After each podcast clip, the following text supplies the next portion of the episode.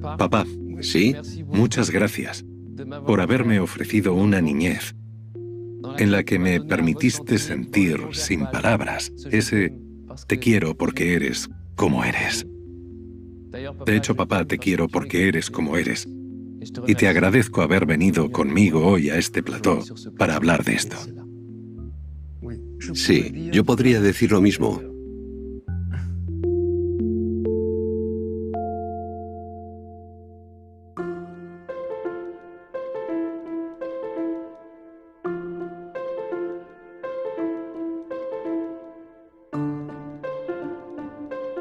Fui un buen alumno, modélico, el mejor de la clase. Iba al colegio de 8 a 11 y de 1 a 4.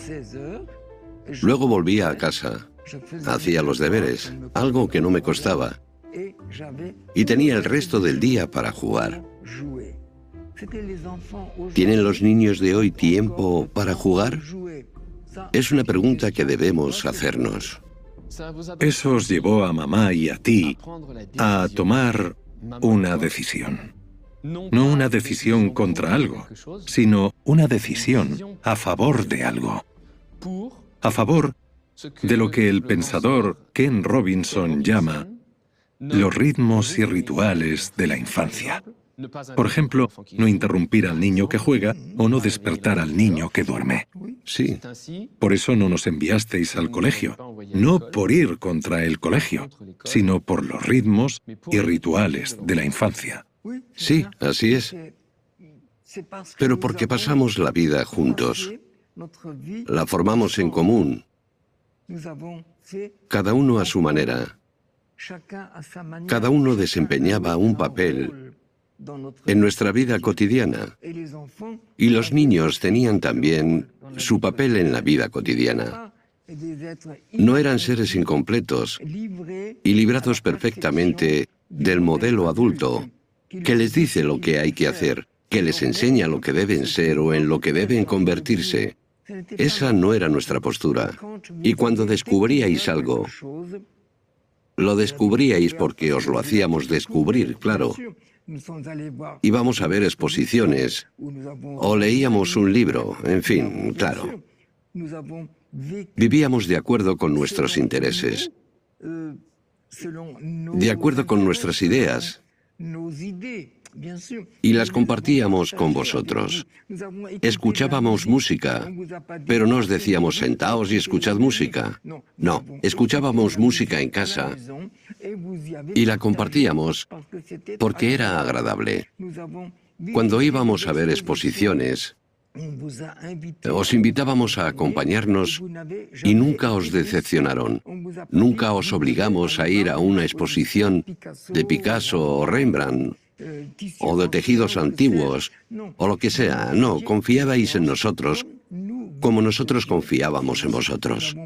No establecimos un programa. No hay que encerrar a los niños en un programa. Los niños son respetables y debemos alentarlos a ser ellos mismos. No enviar a los hijos al colegio no significa tenerlos en casa. No significa reemplazar el rol del educador en casa. Y desde el momento en que introducimos al niño en un clima de confianza, podemos preguntarnos, ¿qué es lo que sale del niño? De hecho, en los libros de pedagogía dicen que la educación hace del niño un ser humano, como si no lo fuera por naturaleza. Esa idea nunca se nos habría ocurrido a nosotros. Considerando que sentimos admiración por el niño, es otra actitud, admiramos al niño, estimamos sus capacidades. Cuando erais muy pequeños, os tomamos en serio. De pequeños y también cuando crecisteis. Siempre os tomamos en serio, como a personas adultas. Siempre os respetamos. Y era recíproco. Lo que acabas de describir no es una utopía. Es decir, nuestros hijos viven en un mundo que es como una olla a presión en la que aumenta la presión.